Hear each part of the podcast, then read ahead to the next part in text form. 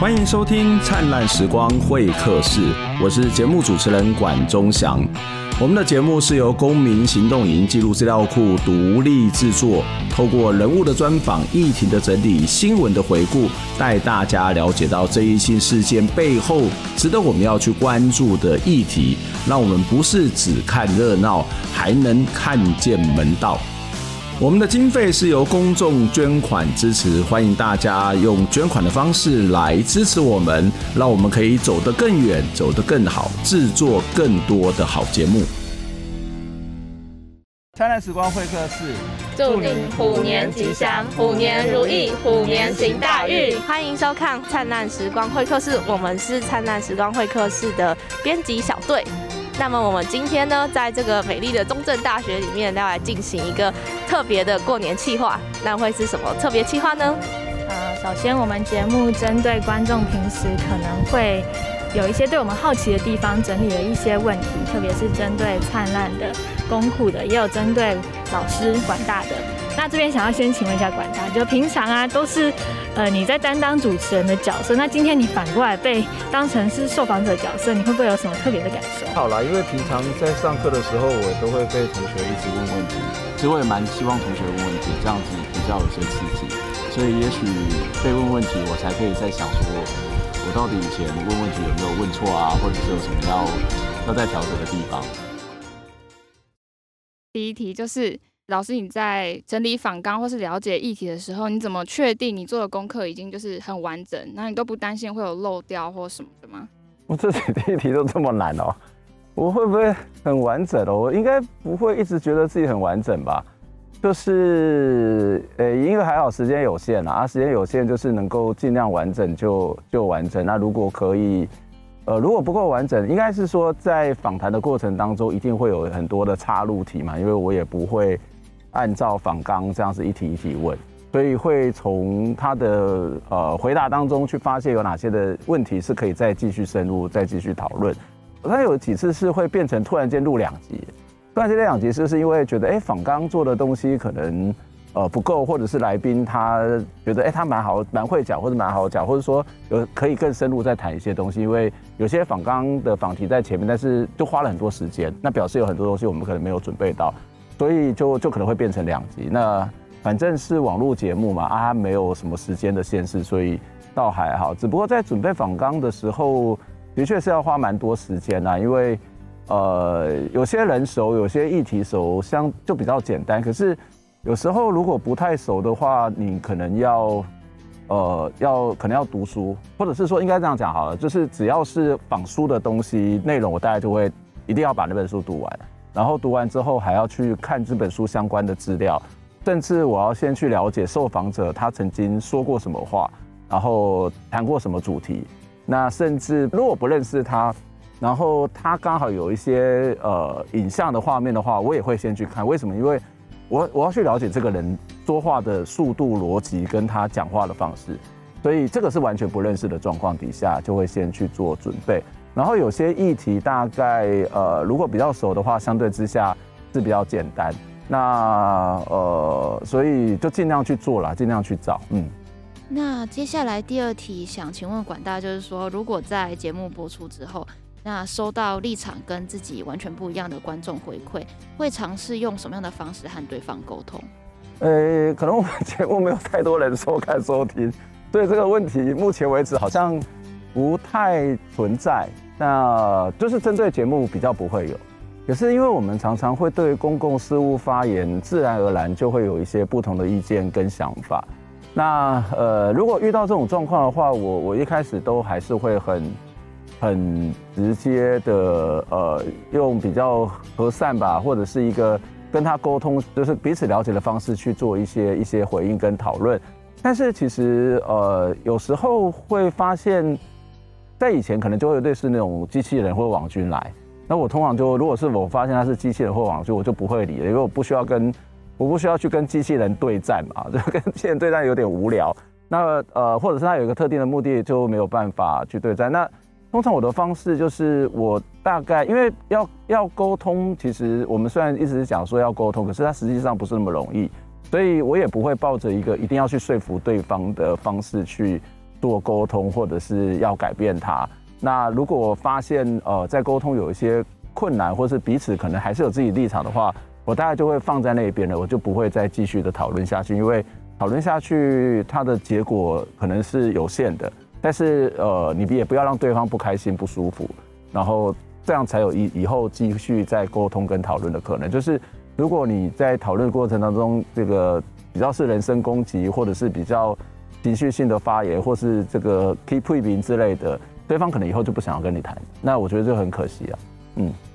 那第三题就是，就现在节目也三百多集了嘛，那有没有过就是不知道做什么主题的时候？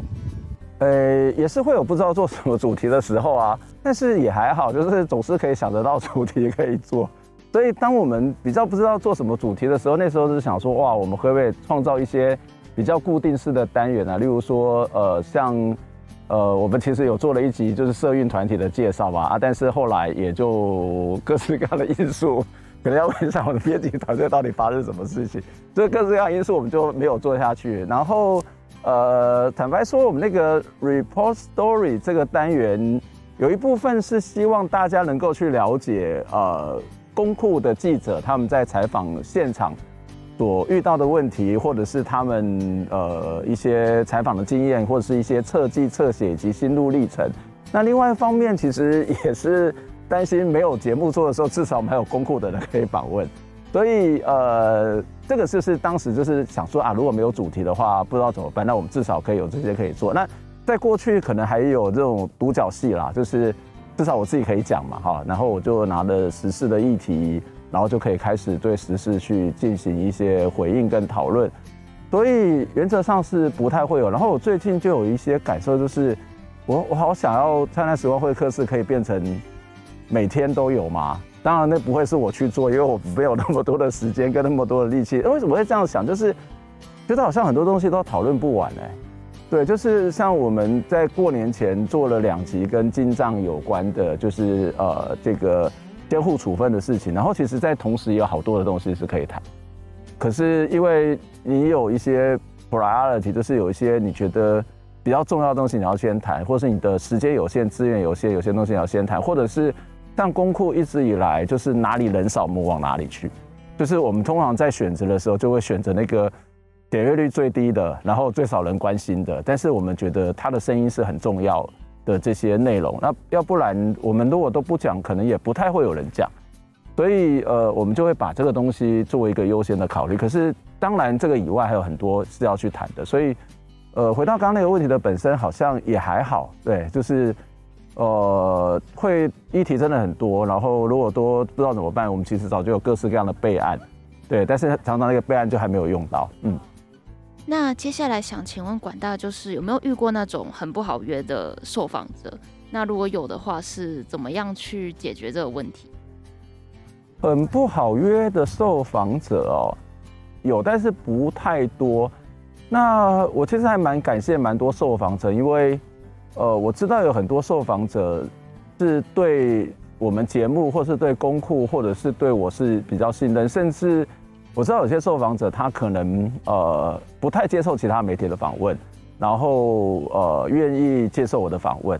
我我觉得这个其实是呃我蛮感动的一件事情哦。那如果是不太好约的话，我觉得我会去等待，因为。不太好约，有一部分可能是他的个性，或他本来就不想要谈，那你就不要去勉强他，或者是他的时间可能还没有到，所以我也不会特别的去说一定要找他谈。我我举个例子好，例如说小灯泡妈妈王王婉玉委员，其实在小灯泡事情发生没有多久，我其实就已经跟他约了，那但是他那时候是一开始是拒绝的，哦、所以他并没有就是接受我的访问，那我当然可以理解。在那个时候，呃，去访问他，也许他整个人都没有准备好，或者是他可能也不太合适去说一些话啊。当然，我不是那个当下立即啦，就是其实也隔了应该是一两个月、两三个月或者一段时间。可是王婉諭我应该等了一年多，然后后来有一件事情发生之后，好像是呃司改国事会议吧，好，司法国事会议之后。然后就有一个议题，我看到他的发言，那我们就说，那那来访访问他约约看，然后他他就答应了。对，所以如果会遇到这种状况，大概就是等待吧，或者是他如果觉得不适合访问，或者是觉得诶不想要谈这个问题，或者也不想要让我访问，我觉得就就不要去勉强啊，倒也不会去说一定要非访问不可，因为我们也没有一定要去抢什么独家等等之类的。嗯，那接下来这题很重要，就是。有点恐怖的一个 就平暗示。平常老师，你接触这么多比较沉重的社会议题，那会不会影响到你平常的心情？那假设有的话，你会怎么去排解？呃，影响心情，我觉得，我觉得倒还好哎，但是呃，可能会有一些焦虑或者是不开心。我所谓焦虑不开心，就是。哎，怎么办？那个事情好像要发生了，怎么办？然后这个案子可能要通过了。呃，例如说，还是回到，因为我们现在录的时间比较近嘛，就是那个精神障碍的监护处分。其实如果有注意看我的脸书或者参在脸书，会发现针对这个议题的发文还蛮频繁的。所以这个大概就显示出我，我觉得我对这个议题还蛮关切，觉得应该要赶快去去去处理哦。那会不会影响心情？通常不太会了，但是如果会的话，大概就会有这样一种方式去去面对它。那呃，另外可能就是为什么不太会影响心情哦？可能是看多了吧。就是说，我从事这种社会运动这么多年的时间，我很清楚的知道有些东西的改变是慢的，就是它本来就是慢，它本来就是要等待。那有时候是一个比较阿 Q 的心态。我说阿 Q 的心态就是，就像我刚刚前面提到说，如果我们不做，呃，可能也不会有太多人做，或者是说，如果我们不做，它就不会有进一步的发展。但是不代表我们做了这些东西之后，它就一定会改变。所以，呃，这种就是尽力而为吧，尽力而为去做，然后要排解哦。我觉得还好哎，就是可能我。性格上面也会比较呃乐观，或者是在应该讲说，在从事这些事情，你可能本来就要抱持的一个比较乐观的心情跟心态去处理吧。嗯，好，那接下来想问说，就是灿烂从去年开始离开公司，然后变成独立制作，那这样子经过了也快一年，会呃对这个改变有什么看法吗？呃，改变有什么看法？最大的影响就是钱啊，所以大家听到这一段的时候，注意看下面有没有 QR code 要扫一下，或者是那个捐款的连接，要要准备一下。对，我觉得最大的一个影响会是钱。好，那钱当然就是因为过去公视会出钱跟出人，所以公视出钱跟出人，就是说他们本来就会有，例如说来宾可能会有一些呃到公司去录影的话，他会付车马费。然后他们会准备空间，有时候会在他们的棚里面。然后公库公司会有这个制作的团队来去做这样一个节目内容。但我觉得这个是，我其实我非常感谢哦，就是在公司那么少的资源的状况底下，呃，他愿意去做这样的对这个节目的支持，我其实是是蛮感谢的。然后呃，所以那个对这个节目的本身，因为是一起合作嘛哈，所以其实是对这个节目不只是对我了哈，对这个节目本身是一个比较。比较大的帮助。那结束合作之后的一个，当然一个比较大的影响会是钱，就是公库要自己撑下来。那呃，其实这也对公库的经费的影响是蛮大的，因为公库的经费因为疫情的关系，呃，定时定额是减少了不少哈。那然后再加上又多了一个支出，所以我们也是在。预算上面整体要去做调整，那还好，这边有很多的朋友一起帮忙。那但是另外一个就是，呃，对节目制作来讲，我觉得，诶、比较弹性化。我所谓弹性化，或是它的机动性可能会比较强，就是因为从某个角度，绝大部分的从发想、计划、访纲、邀稿、访谈，大概都是我一个人，所以我只要控制好我自己，大部分东西都可以控制住了。对，那当然后置就会有其他的同仁呃来一起协助，所以对我来讲，他那个自由度就会比较高，然后抓议题也，我觉得对我来讲是必须要自己亲自去做。以前可能公司会有企划人员帮忙，那我大概就是看了那些企划，然后再读一些资料，大家就可以做。可是现在没有这一个部分，所以我觉得对我自己帮助是蛮大，然后可能会对更精确的去抓到一些东西吧，嗯。呃，所以管大这样子有在想过之后再找其他人共同制作吗？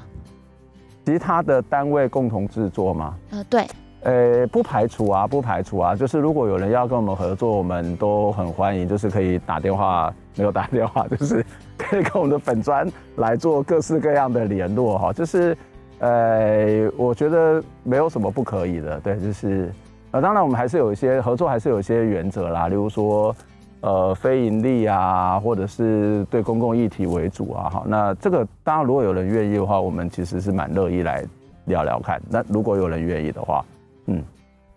那接下来是公库的问题，就是因为前阵子香港它很多公民新闻都被 ban 掉了嘛，那所以公库在台湾有没有遇过类似就是这种比较大的政治压力？呃，大的政治压力倒是没有啦，好，就是台湾还是一个民主的社会，所以来自于政府的压力其实也没有，那也有可能是我们没有那么大。所以也不会有太大呀，但是有一些零星的，例如说，呃，哎，我今天应该是第一次公开讲哈，就是在几年前，把奈他们去总统府静坐，那静坐的时候，我就去做把奈的专访，然后那集的点阅其实蛮高的，因为我们下的标题就是，呃，把那跟蔡英文还是朋友嘛，啊，因为他以前在。把奈就是蔡英文刚上任的时候，在总统的就职典礼上面，巴奈是有去去演唱的哈。那所以他们其实一直就是一个很好的关系。那因为这个传统领域的问题，所以很多的立场是不太一样。那当然对我们来讲，我会比较支持，呃，传统领域应该要这样的一个方式要重新去检讨，所以应该要更明确，特别是原住民族的转型正义的问题，应该要更更明确的一些讨论，或者是要重新的检讨。所以我就做了那样的一个访问。那呃，没多久我就接到在总统府任职朋友的电话，对，而且还算蛮高层的，对，所以他就对于我做的这个访问很不以为然，不以为然就是说啊，就是就是，我觉得他是他的观点没有问题了哈，就是这个事情啊不应该这样子看呐，有很多东西你们可能不太清楚啊，然后甚至说诶。有点要告诉我新闻要怎么做，其实有点傻眼，就是因为觉得我的学艺不精，所以必须要由总统府的朋友来告诉我。但是我觉得他他应该也只是站在一个朋友的身份立场来做沟通哦。当然，虽然我觉得这是一个不恰当的，就是你至少你已经是一个有公职的身份，而且跟你是有关。那这个电话不止一通，就是大概不，我是说不是只有这件事情，别的事件也曾经发生过。大概如果从我自己的。经验来看的话，呃，这个这个还好，就是对我来讲，就是我就把他当做朋友，所以我也，呃，因为很多年之后我也是第一次公开在讲这件事情哈。那呃，另外一个部分就是公库在采访的时候，呃，不会有遇到所谓的政府的政治的压力，但是会在采访现场面临到很多采访的这种警察的压力，就是。有几个经典的例子，例如说，很早以前在士林王家的新闻上面，我公库去做采访，那呃，公库的记者就是拿出采访证，然后警察就说，呃，没有听过，哦，他是一个没有听过、没有听过的媒体，所以就把我们阻挡在外面。那或者是说，是也是一样，士林王家，呃，我们的就最资深的记者娟如去做采访的时候。呃，也是被警察刁难，甚至拿着手电筒直接照射我们的摄影机。就是你不要以为这是在香港才会发生的事情，我觉得香港警察在学台湾的。就是你在看那个香港反送中的时候，不是那个都会拿那个那个手电筒一直照人家的摄影机吗？在台湾早就有了哈，就是我们算是蛮先进的一个警察的应付这些示威者的方式，应付记者的方式。那我觉得看得有点傻眼。然后娟如还被无故的带到警察局。有是一个慈济的内湖开发案，然后被无故的被留在留置在警察局一整个下午的时间，然后我们拿出我们的采访证，甚至主动说啊身份证给你看，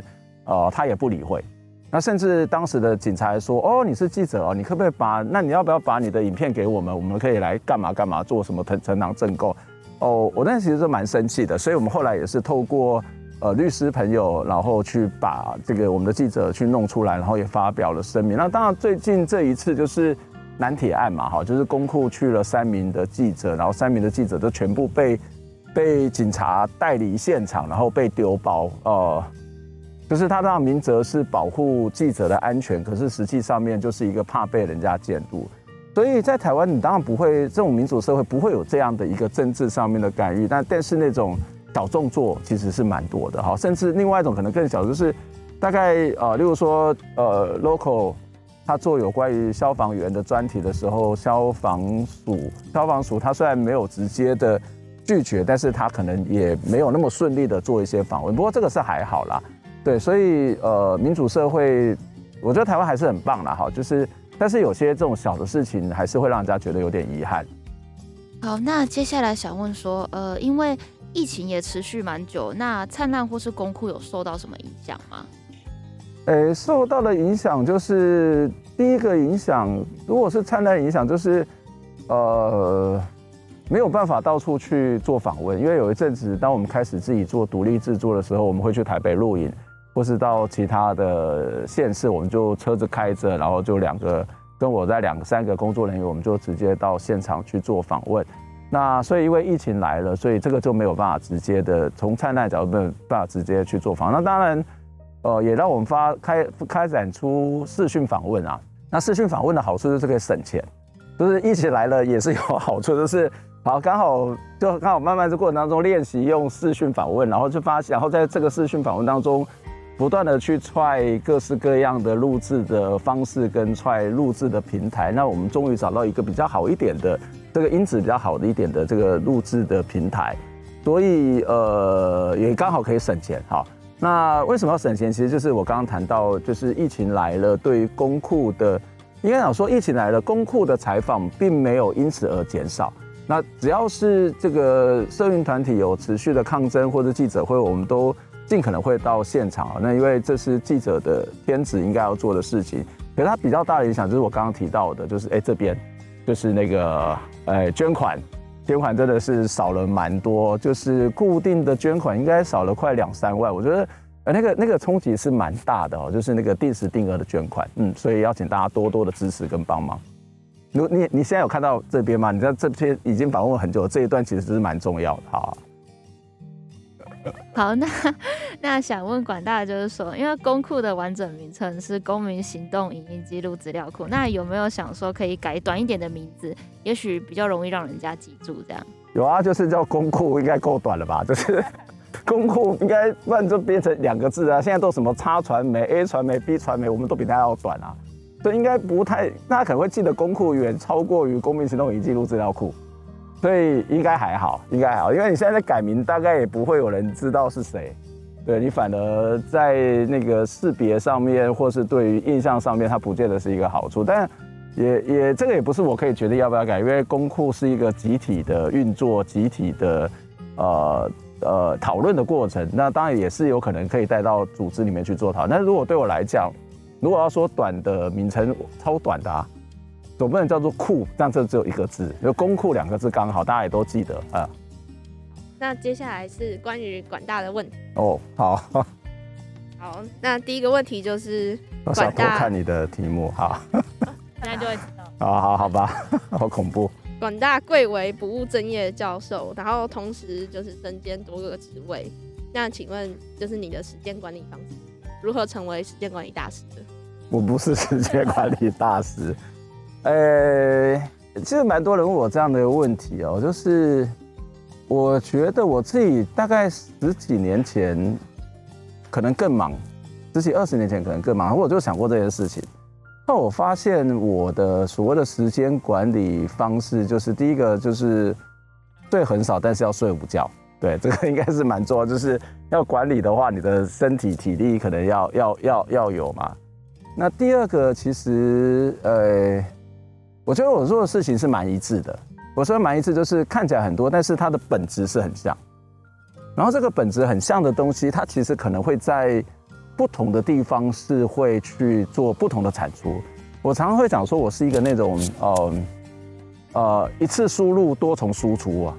就是那个所谓的 mega media，所谓的融媒体系列的人，就是这个讯息进来之后，但是我展现方式会不同。例如说一个议题，我可能本来就会有兴趣。然后它可能会变成我上课的内容，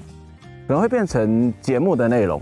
可能会变成我写评论文章的内容，可能会变成我脸书发表的内容。所以他常常会是在不同的方式，或者跟别人茶余饭后聊天的内容。对，所以他会一个东西进来之后，因为我的东西还蛮一致的，或者我的关怀是蛮一致的，所以他可能会有一些不同的方式去去去呈现。所以你会看起来很多，但是其实没有很多了，就是我蛮贫乏的。贫乏就是说，其实大家都是同样的东西。另外一个，即使它不是一个呃一次输入多重输出的做法，它可能也会有一些互相搭配的，或是一个联系联系的方法。我不太容易去形容，就是呃，例如说，它可能跟你关怀比较一致是有关。例如说，呃，我可能蛮关心弱势发生这件事情，所以弱势发生可能是一个一个主轴，可是它可能展现出来就是一个呃，例如说我做民雄学。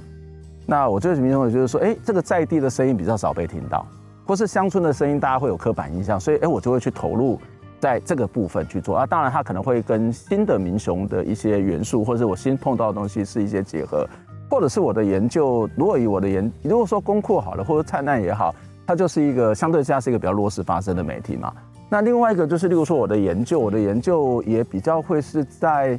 呃，例如说早期在做媒体的改革运动。或者是有一阵子主要的研究是独立媒体、另类媒体，或者是研究香港的媒体的政策跟环境，或者是媒体的行动，或者是精精神障碍的研究，其实它都还是在一个主轴，或者是最近比较研究是在地方学的东西，所以看起来好像是不同类型的研究，可它背后有一些原理、原则跟价值，或者是一些观念是一种相似的，或者是相近，然后它可以彼此的互打。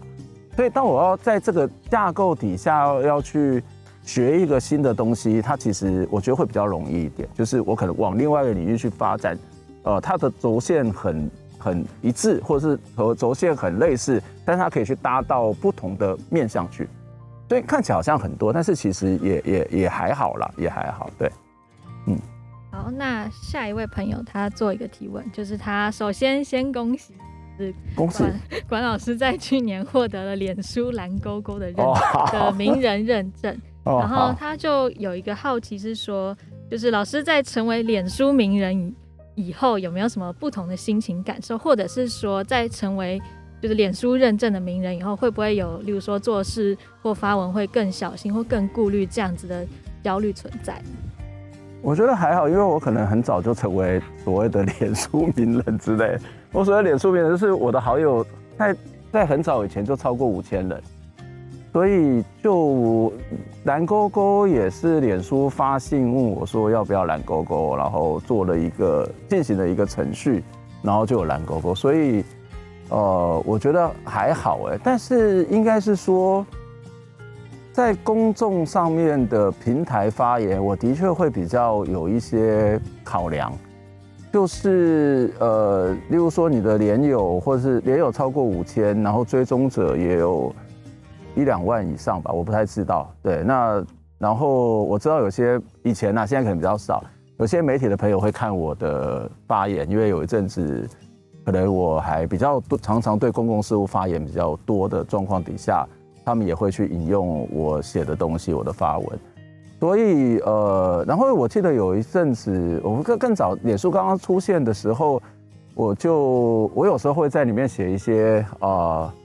一些其实可能不是那么严谨的内容，然后就有连友提醒我说，我就说那只是我的一个心情的抒发，然后就有连友曾经就提醒我说，哎，你是一个大学老师，你也常常对公共事务发言，所以你的发言应该。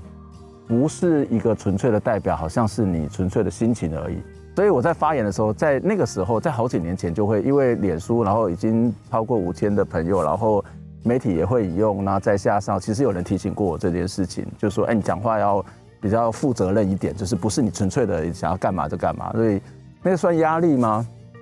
我也不知道算不算压力。反正我如果不能讲的，我就不会在上面写啊。然后不然就会写很多比较隐晦的东西，然后很多人就会对号入座。对，这以为我在讲他，但其实并没有，我只是在讲一个普遍普遍的一一种现象，所以跟蓝勾勾应该没有太大的关系啦，就是一直以来就会是这样。哎，那接下来这一题，我觉得比较有侵略性一点。他这他的问题是，老师平常这么忙，常常东奔西跑，又有一堆演讲活动，难道都不用花时间给家人的吗？那老师在分享完这件事情，也可以分享一下，就是老师有预计要过年要怎么过吗？过年就是在家过啊，我过年都不太哎，就是都跟家人在一起，我几乎不会，或者是我假日除了公事之外，大部分都是在家里面。那呃，怎么陪家人哦？应该是说，呃，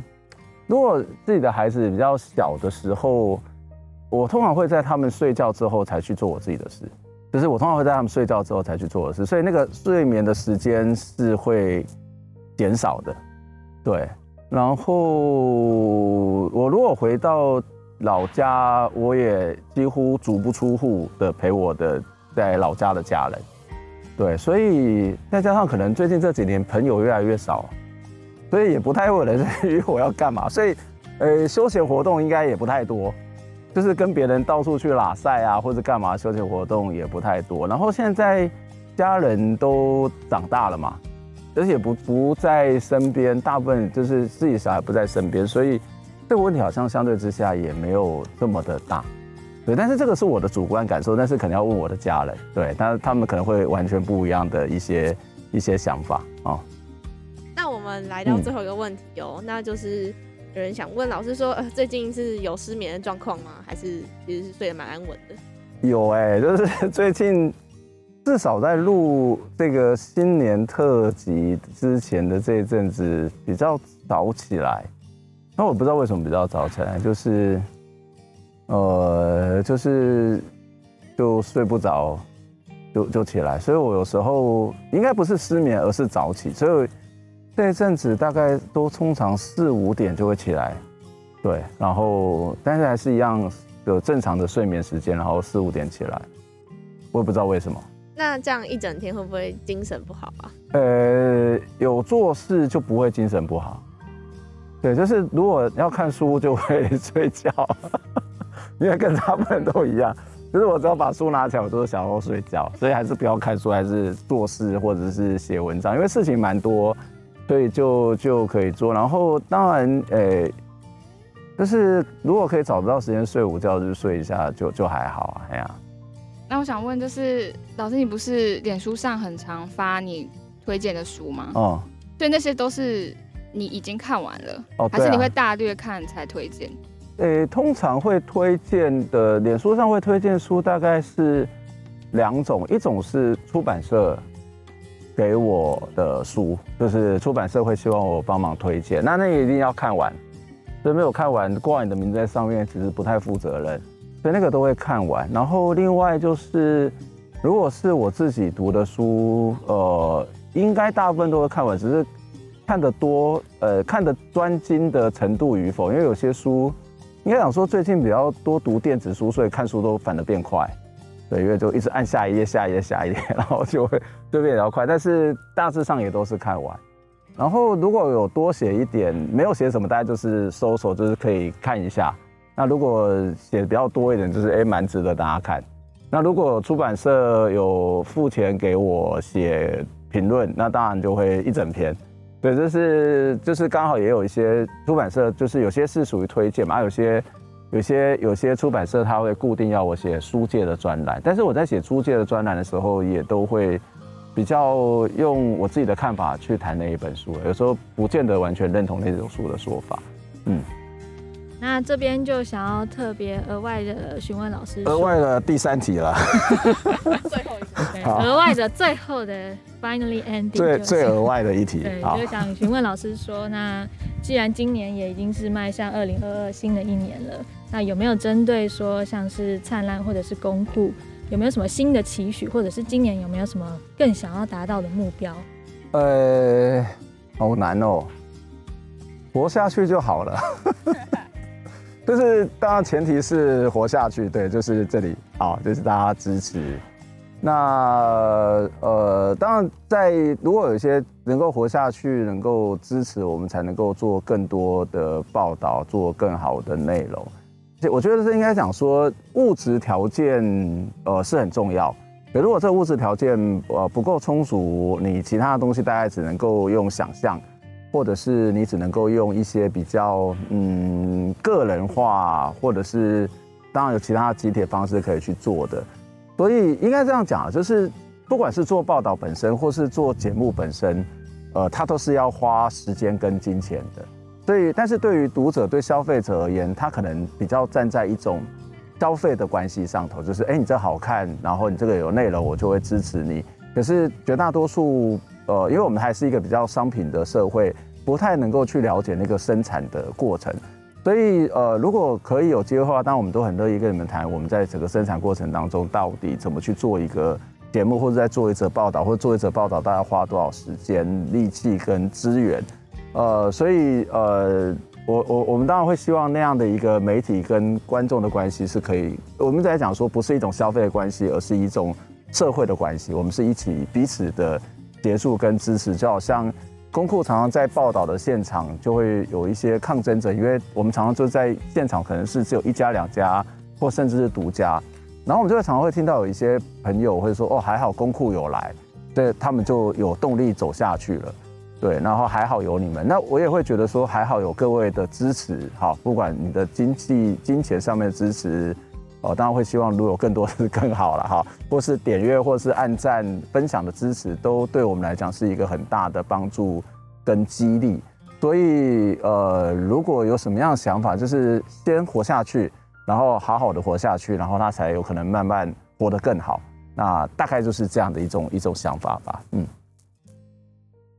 好的，那我们今天呢，针对灿烂，还有公库，还有针对老师本人的访谈，就到这边告一个段落。那也谢谢各位，呃，针对我们节目做出了很多的提问。那希望我们今年也会继续更努力的做出更好的节目给大家。希望大家可以继续支持我们。就是如果真的有有有心力的话，就麻烦可能下面这一栏资讯栏再帮我们稍微观看一下。嗯，一下好。那就谢谢大家，祝福大家今年新年快乐！好，恭喜发大财！拜拜，拜拜。拜拜。